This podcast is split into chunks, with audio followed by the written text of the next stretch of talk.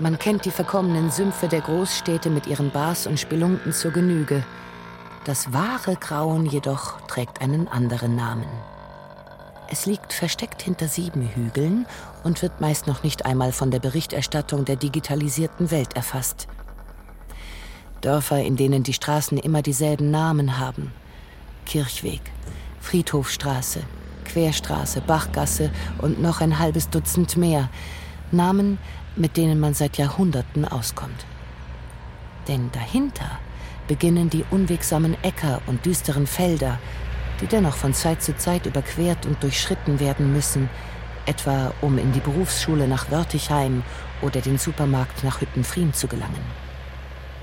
Natürlich verbreitet auch hier der Fund einer Leiche Schrecken. Senkt sich die Angst vor einem freilaufenden und in diesen Regionen immer noch als Lustmörder bezeichneten Gewalttäter bereits am frühen Nachmittag über die Gartenlokale, in denen man sich etwas tiefer über das von einer geduzten Kellnerin vor einem abgestellte Tortenstück beugt, um zaghafter als sonst den cremigen Teig in sich hineinzuschaufeln. Nicht weit entfernt läutet vom Kirchturm ein Glöckchen. Bereits die zweite Frau. Innerhalb von sechs Wochen.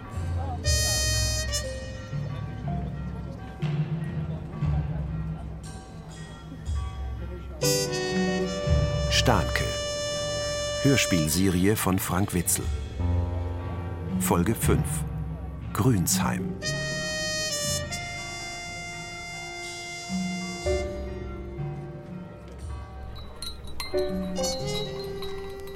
Ich darf mich zu Ihnen setzen? Aber ja, natürlich. Sehr gern. Sie warten nicht auf jemanden? Ganz ehrlich gesagt, doch. Oh, jetzt habe ich aber nicht geschaltet. Sind Sie es? Äh, warte ich auf Sie? Das weiß ich nicht. Kennen Sie denn Ihre Verabredung nicht? Leider nein. Also zumindest nicht persönlich. Und ein Foto, eine Stimme am Telefon, das kann alles täuschen. Ein Blind Date also. Ich wusste gar nicht, dass es das noch gibt. Man nennt es, glaube ich, auch nicht mehr so. Aber spannen Sie mich nicht länger auf die Folter. Sind wir verabredet? Leider nein. Ich treibe mich nicht auf Datingportalen herum. Mir reicht die freie Wildbahn. ja, das ist gut. Ja, mir normalerweise auch. Nur, ich bin völlig neu hier in der Gegend, kenne wirklich keine Menschenseele. Weiß noch nicht einmal, wo man hingehen kann. Na, dafür haben Sie es aber hier schon ganz gut getroffen. Aber Herr Staatsanwalt, ich darf doch sehr bitten, was wollen Sie denn meiner Mandantin noch alles in die Schuhe schieben? Das ist doch wirklich an den Haaren herbeigezogen. Gleichgültig, ob ein Angestellter von ihr sich nun zur besagten Zeit in dieser Gegend aufgehalten haben mag oder nicht. Dieser Angestellte, wie Sie ihn euphemistisch nennen, ist ja bezeichnenderweise nun einmal untergetaucht und kann deshalb zurzeit auch nicht von uns befragt werden. Ein glücklicher Umstand, nicht wahr? Was wollen Sie damit sagen? Nichts weiter. Aber sollte Ihre Mandantin nicht ein gesteigertes Interesse daran haben, dass besagter Angestellter hier von uns vernommen werden kann? Das hat sie auch. Das können Sie uns glauben. Den Eindruck habe ich aber ganz und gar nicht. Und Sie glauben, dass so ein Wochenende das rausreißen könnte? Ich finde, es ist auf jeden Fall einen Versuch wert. Hier hat es ja mit einer weiteren gemeinsamen Stunde bislang noch nie geklappt. Ja, genau. Und deshalb habe ich auch ehrlich gesagt wenig Hoffnung, dass er ausgerechnet für ein ganzes Wochenende Zeit findet. Hm. Es könnte natürlich auch zu einer endgültigen Klärung zwischen Ihnen beiden beitragen. Ja. Eben auf die eine oder die andere Art. Das stimmt natürlich. Es ist nur. Ja? 1400 Euro. Das ist nicht gerade wenig. Ich bin ja jetzt schon fast zwei Monate krankgeschrieben. Ja, da haben Sie natürlich recht. Entschuldigen Sie, ich Nein. hätte Ihnen gar nicht, nein, ich hätte Ihnen gar nicht davon erzählen sollen. So dringlich ist das ja alles auch gar nicht. Ich glaube, es ist ohnehin gar nichts mehr frei. Aber ich- Nein, nein, machen Sie sich mal keine Gedanken. Wir arbeiten hier weiter, das reicht vollkommen. Man sagt den Satz, es ist nicht auszudenken, leicht dahin und begreift nicht, dass er genau das Gegenteil meint, man sich nämlich bereits etwas ausgedacht hat, das man nun wieder von sich zu weisen versucht. Aber das einmal Gedachte steht nun da und gebiert aus sich sein Entgegengedachtes, vor dem es sich als haltbar und unüberwindbar beweisen kann. Was schlimmer ist, als würden den einmal abgehauenen Gedankenköpfen sofort zwei neue nachwachsen. Denn dann ließe sich wenigstens noch Partei ergreifen. Das Szenario der gegenseitig aufeinander einprügelnden Gedanken ist jedoch für den Zuschauenden, den Denkenden, also mich, weder unterhaltsam noch bildend. Vielmehr ähnlich verwirrend, als hätte man zwei Mannschaften ohne entsprechend unterscheidbare Trikots auf das Feld entlassen und müsste nun zusehen, wie Tore fielen und einige der Spieler jubelten, andere sich ärgerten, wüsste aber nie, wer gewinnt und wer verliert und ob die erzielten Treffer nicht vielleicht ausschließlich Eigentore sind. Der Schiedsrichter bei einem solchen Spiel, für den sich Starke seinen Gedanken gegenüber fälschlicherweise hielt, ist natürlich selbst überfordert, trägt aber durch seine ebenso willkürlichen Entscheidungen noch mehr zur Konfusion des Spektakels und damit zur Schwere des auf ihm lastenden Albdrucks bei. Es war nicht der Schlaf der Vernunft, der diese Ungeheuer gebar, sondern die Vernunft selbst, die in diesen ewig sich ausdehnenden Morgenstunden in fieberhafter Analyse immer wieder mit neuen Vorschlägen den Ausweg aus dieser Grube versperrte und als rasiermesserscharfes Pendel langsam auf Starke niedersank. Der Grundfehler, der sämtliche Denkbemühungen in ihr Gegenteil verkehrte, lag im Ansatz selbst begründet, da er seine Sorgen mit Beschwichtigungen aufzulösen versuchte. Doch entsprang das erdrückende Gefühl der Panik nicht der Angst vor etwas, sondern war vielmehr der Schrecken, der sich einstellt, wenn man etwas Wichtiges übersehen oder vergessen hat. Wenn sie nicht immer so emotional aufgeladen wären, würden mich diese Träume schon längst langweilen. Immer wieder dasselbe. Ich erfahre, dass ich am anderen Tag eine Prüfung ablegen muss, habe aber schon seit Jahren keine Schule oder Uni mehr besucht. Ich muss eine Leiche beseitigen und frage mich verzweifelt, wie ich in diese Lage habe kommen können. Vielleicht waren diese Träume aber auch eine Art Training, das es Starke ermöglichte, im Alltag relativ gelassen und manchmal durchaus skrupellos zu handeln, da er gelernt hatte, gegenüber den Schrecken der Nacht und des Erwachens Ruhe zu bewahren.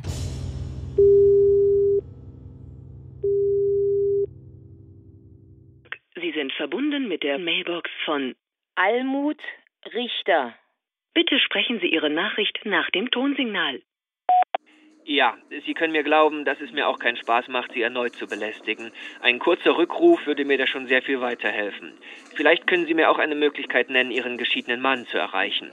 Das Geld habe ich auszahlen müssen, das wissen Sie ja bereits. Aber damit nicht genug.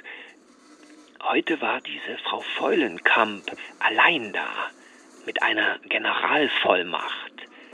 Nach ihren Worten wollte sie mal einige Anlagemöglichkeiten durchspielen. Ich habe sie darauf verwiesen, dass wir eigene Vollmachten haben, die entsprechend entweder in unserem Beisein oder bei einem Notar unterzeichnet werden müssen. Damit ist etwas Zeit gewonnen, aber ich befürchte wirklich nur etwas. Wenn Sie noch einen Augenblick Platz nehmen, Frau Witte. Ja, danke. Pilatus ist die gerannt und das Ganze immer mit diesen unglaublichen Schmerzen. Unvorstellbar. Und dann sagt dir der eine, du musst mehr auf deine Ernährung achten und der andere will dich aufs Streckbett legen. Ich sage dir, ich bin ja auch nicht fürs schnelle Aufschneiden, aber in dem Fall, das war kurz vor knapp. Das Zwerchfell perforiert und der Darm durch den Riss nach oben, wo er das Herz eingequetscht hat, von wegen Ernährung. Unvorstellbar, was die gelitten haben muss, wenn ich mir das vorstelle. Ja, wie bei unserer Nachbarin von oben drüber. Die hatte einen so großen Tumor im Bauch, der hatte schon seinen eigenen Blutkreislauf entwickelt. Und gemerkt hat sie es nur an den Rückenschmerzen, weil das nach hinten gegen die Wirbelsäule gedrückt hat. Dabei sagt man doch, dass der Darm wie ein zweites Ah, Gehirn Das war doch nicht der Darm. Ob ein oder zwei Gehirne, irgendetwas, so kam es Sandra vor, versuchte auch sie am Wachsen oder am Leben überhaupt zu hindern. Irgendwas zwang sie immer wieder in einen karierten Rock, in eine am Hals scheuernde Bluse, in Strumpfhosen, die wie die Blechdosen ihrer Kindheit nach alten Plätzchen rochen. Schloss sie die Augen, dann saß sie nicht mehr im Wartezimmer ihres Hausarztes, sondern auf einem winzigen Stühlchen vor einem ebenso winzigen Resopaltisch mit bunten Muggelsteinen, aus deren Anordnung sie eine Prophezeiung für ihre Zukunft herauszulesen versuchte. Eine Zukunft, die niemals eintreten würde, weil ihr zweites Hirn körpereigene Wachstumshämmer produzierte und Nachtmare und ihr jede Nacht aufs Neue den engen Sarg anpasste, der seit ihrer Kindheit für sie bereitstand. Hilfe kam von keiner Seite. Eltern, Lehrer, Ärzte, natürlich Starke und all die anderen Verflossenen, selbst das versprengte Häuflein Freunde. Sie alle standen um ihr berocktes Klein-Ich herum und wussten auch keinen anderen Rat als reiß dich mal zusammen. Ja, und genau das wollte sie auch tun. Versprochen. Hoch und heilig. Nur aufschneiden lassen wollte sie sich nicht. Und auch keine vorsorgliche Darmspiegelung machen, weil. Deren Mann, der ist völlig ohne Beschwerden. Kerngesund. Eines Morgens zu einer ganz normalen Vorsorgeuntersuchung aus dem Haus und am Abend als Vollinvalide zurückgekehrt. Nein. Ja, so gut wie ohne Darm. Den hatte man bei einer Notoperation rausnehmen müssen, weil man ihn davor aus Versehen durchstochen hatte. Ach was. Das blühende Leben. Und jetzt arbeitsunfähig. Ach, was sag ich? Lebensunfähig. Arbeitsunfähig und lebensunfähig. Irgendwie schienen diese beiden Begriffe zusammenzuhängen, sich vielleicht sogar zu bedingen. Sandra Witte schaute aus dem Fenster des Wartezimmers hinunter auf den Parkplatz, wo gerade eine Frau in ihr Auto stieg. Wie schnell doch alles vorbeigeht. Und dann? Am Ende, was hat man dann schon von 1400 Euro mehr oder weniger? Geld hinterlässt keine Erinnerung. Aber vielleicht ein Wochenende zu zweit. Selbst wenn es auf lange Sicht wahrscheinlich doch nichts bringen wird. Hm, es gibt ja die Vermutung, dass die Diagnose einen wesentlichen Anteil an der Verschlechterung des Gesundheitszustands des Patienten hat. Was soll das heißen? Dass man lieber undiagnostiziert bleiben soll? Unter Umständen. Der Mensch will ohnehin zu viel wissen. Er hat immer noch nicht begriffen, dass er nicht Herr im eigenen Haus ist, auch wenn er sich das noch so sehr vorbetet. Er will einfach die Konsequenzen nicht akzeptieren. Und wenn ich schon so an eine Sache rangehe, dann nützt mir auch die Erkenntnis nichts. Aber es gibt doch eine im Menschen angelegte Sehnsucht nach Entwicklung. Wo es war, soll ich werden. Ja, eben. Genau. Ein wunderbarer Satz. Nur wird der immer falsch interpretiert. Fällt dir denn daran nicht was auf? Was soll mir daran auffallen? Sigmund Freud ah, hat das... Papalapap, nicht nachplappern, sondern selbst denken. Meinst du nicht, dass Freud seinen Grund hatte, vom Es und vom Ich zu sprechen und dabei eine Instanz außen vor zu lassen? Dich? Du kommst da nicht vor. Obwohl doch nach der zweiten Topic... Ah, genau. Ich stehe außerhalb jeder Entwicklungsmöglichkeit. Uneinnehmbar, unnahbar. Als die wirklich letzte Instanz nach dem Tod Gottes. Er ist gestorben und in mir auferstanden. Und weil ich im Menschen selbst bin, bin ich unsterblich. Im Abstand von sechs Wochen hatte man in Grünsheim am Rand einer Neubausiedlung die Körper zweier getöteter Frauen gefunden. Dass die Zeitungen von dem sogenannten Schaukelmörder sprachen, war irreführend, denn die Frauen waren bereits tot, als man sie auf die Wippe unter der Kastanie gesetzt hatte.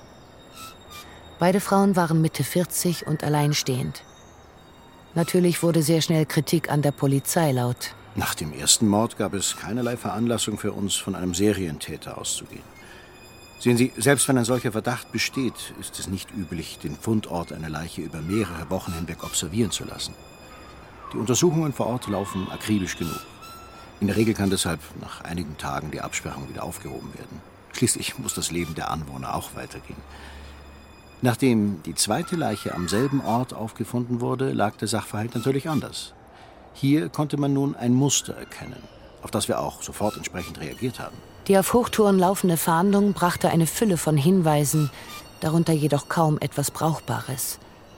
Man erweiterte den Radius um Grünsheim und stieß auf einen ähnlichen Fall im Umkreis von Diemelsbach, der allerdings bereits einige Jahre zurücklag. Eingeleitete Nachforschungen verliefen jedoch im Sande. Dass es purer Zufall war, daran habe ich nie geglaubt. Aber von langer Hand geplant, so wie es jetzt behauptet wird, das kann ich mir genauso wenig vorstellen. Ich frage mich, wie viel von den ganzen Aussagen nicht auf Wichtigtuerei beruhen. Wir sind doch schließlich erwachsene Frauen. Meinen Sie damit jemand bestimmt? Nein, natürlich nicht. Das war nur so allgemein gesagt. Sie wissen schon, der übliche Klatsch in so einem kleinen Kaff. Also nichts, was Sie mir vielleicht über eine der weiteren Geladenen sagen möchten? Unsinn. Außerdem kennen wir uns ja mittlerweile alle. Teilen ja ein Schicksal sozusagen. Einen Mann, um es genauer zu sagen. Ja, so kann man das natürlich auch ausdrücken. Er hätte eine Arbeit in Grünsheim und müsse jetzt am Anfang noch pendeln, bevor er wirklich ganz hierher umziehen könnte.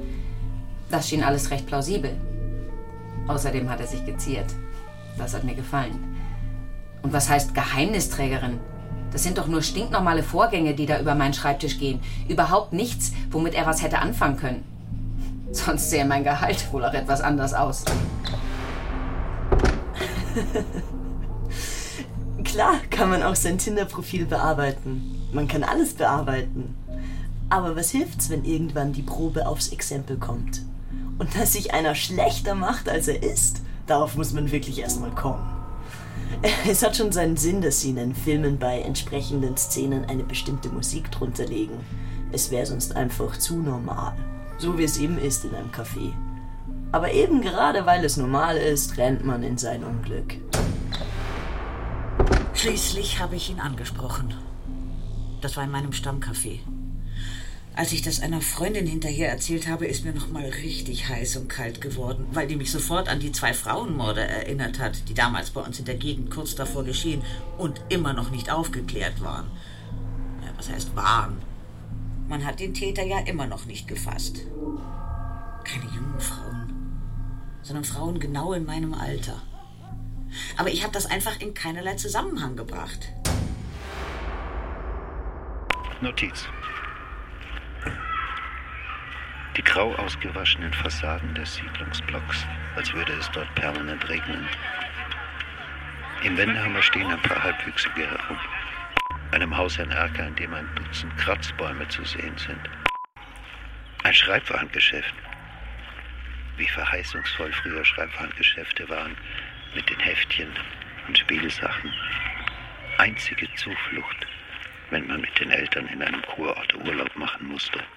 Ich weiß ehrlich gesagt nicht, wie lange wir das Ganze noch so weiterführen Aber können. wieso denn? Wir haben sie am Haken. Das ist doch ganz deutlich zu spüren. Die zappeln. Und entsprechend winden sie sich und versuchen Wellen zu schlagen. Diese etwas indirekt ausgesprochene Unterstellung in Bezug auf den abgängigen Mitarbeiter Starnke, dass er im Verdacht steht, an Gewalttaten Die beteiligt Ermittlungen zu sein. laufen. Das ist keineswegs aus der Luft gegriffen. Man konzentriert sich mittlerweile auf die Suche nach einem Täter von außerhalb. Aber genau solche, im Endeffekt dann doch juristisch kaum haltbare Verdächtigungen, schaden unserem Prozess mehr, als dass sie ihm nützen. Am Ende wird alles diesem Starnke in die Schuhe geschoben und wir stehen mit unserer Anklage da wie begossene Pudel. So einfach geht es auch nicht. Die Anklage wegen Steuerhinterziehung und Geldwäsche, die ist hieb- Nur und nützt stichfest. Uns das nach außen nichts. Wenn alles von einem Gewaltverbrechen überlagert wird, verstehen Sie das denn nicht? Oft geht es nur mit einem Schnitt. Auch in der Städteplanung. Aber nicht nur der Chirurg schneidet, sondern auch der Gewalttäter, der Mörder. Als Architekten haben wir den Vorteil, nicht moralisch denken zu müssen. Wir können nach allen Seiten Ausschau halten, nach Mitteln, die unserer Analyse und unserer Planung dienen. Einen Serienmörder zu verfolgen, ihn bei seiner Arbeit zu beobachten, sich zu fragen, wie er seine Opfer auswählt, wo er ihnen auflauert, wohin er sie bringt, wo er sie ablegt, das führt uns mitten hinein in die Struktur der Stadt. Versteckt er sie oder stellt er sie offen zur Schau? Das alles muss in unsere Analyse mit einfließen. Ich kann eine Straße entlang gehen und sie auf vielfache Art und Weise betrachten. Da macht es bereits einen Unterschied, ob ich im Auto sitze oder zu Fuß gehe, ob ich allein gehe oder in Begleitung. Wie groß aber ist die Differenz zum normalen Passanten, wenn ich mir vorstelle, von einem Mord zu kommen oder mich gerade zu einem geplanten Verbrechen aufzumachen? Wie groß, wenn ich mir vorstelle, ich müsste eine Leiche transportieren, unauffällig, ohne entdeckt zu werden. Ah, das gefällt mir. Das habe ich schon befürchtet. Der Mann weiß, von was er redet. Er spricht mir aus der Seele. Seele? Naja, das ist so eine eingeschliffene Redensart. Aber ohne moralische Scheuklappen etwas anschauen, das ist genau das, was ich auch immer sage. Selbst wenn es um Mord geht? Jetzt sei nicht so zimperlich. Zuerst ist das mal eine Möglichkeit, befreit und mit nötiger Distanz über etwas nachzudenken. Das macht mir Angst. Ich habe das Gefühl, ich krieg nicht alles mit. Du verheimlichst mir etwas. Ihr verheimlicht mir was. Wer, wir? Du und Starnke. Starnke? Merk dir mal eins, der macht genau das, was ich ihm sage. Undurchsichtig wird die Problematik einer Beziehung meist durch den Umstand, dass sie nicht losgelöst und für sich, sondern in einem Wechselspiel zur Umwelt existiert. So bemerkte Sandra ihre Enttäuschung zum ersten Mal, als Starke an einem Sonntagnachmittag mit Henriette zu seinen Eltern fuhr. Weißt du, das nervt mich doch selbst am allermeisten. Ich würde auch viel lieber was mit dir machen. Aber du kennst doch meine Eltern. Ja, eben nicht. Das hat sich ja eigenartigerweise bislang noch nicht ergeben. Du hast auch nichts verpasst. Wirklich. Aber klar machen wir das mal in Kürze, versprochen. Ich kann dich aber nur warnen. Wirklich. Vor allem vor meiner Mutter. Wenn Henry nicht ab und zu mal die Oma sehen wollte. Es ließ sich schwer ausmachen, ob dieser Schmerz zuvor bereits unterschwellig in Sandra existiert hatte oder genau in diesem Moment aus einem Gefühl des Neids entstand, sich jedoch sofort über die gesamte gemeinsame Vergangenheit mit Starke ausbreitete und alles Neutrale, selbst das Schöne, mit sich in den brodelnden Abgrund riss. Um herauszufinden, ob sie sich nur etwas einredete, erinnerte Sandra Starke drei Wochen später und ganz wie nebenbei an sein Versprechen, sie zu seinen Eltern mitnehmen zu wollen. Aus Sandras Logik heraus musste sie diese Bitte unauffällig formulieren, weil sie nur so feststellen konnte, ob Starke es aus freien Stücken tat und nicht nur, weil sie ihn etwa inständig darum bat. Wollten wir nicht mal zu deinen Eltern? Was? Ach so, ja. Ja, klar. Stanke aber nahm ihren Vorschlag gar nicht als versteckten Wunsch wahr und ging deshalb auch nicht weiter darauf ein. Allerdings hatte er in derselben Nacht, als er neben Sandra im Bett lag, einen eigenartigen Traum. Ich bin allein in Sandras alter Wohnung. Gehe durch die Zimmer und finde in einem Wasserbassin, in dem Orangen schwimmen, ihr Portemonnaie, das aber aussieht wie Almuts hellblaues Portemonnaie von früher nicht nur Geld darin, sondern auch Briefe, Papiere, Ausweise und Scheckkarten. Ich fische es heraus und fange an, es zu trocknen, als zwei Frauen hereinkommen, ich erst hinauswerfen will, bevor mir klar wird, dass sie das Recht haben, in dieser Wohnung zu sein, weil sie hier arbeiten und ein Theaterstück vorbereiten. Die eine Frau umarmt mich von hinten und sagt, sie hätte meine Falten gezählt. Daraufhin werde ich wütend, schreie sie an und beginne sie zu würgen.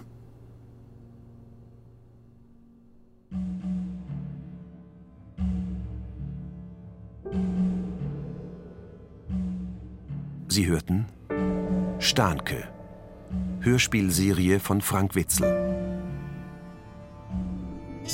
Folge 5 Grünsheim. Produktion Bayerischer Rundfunk 2018.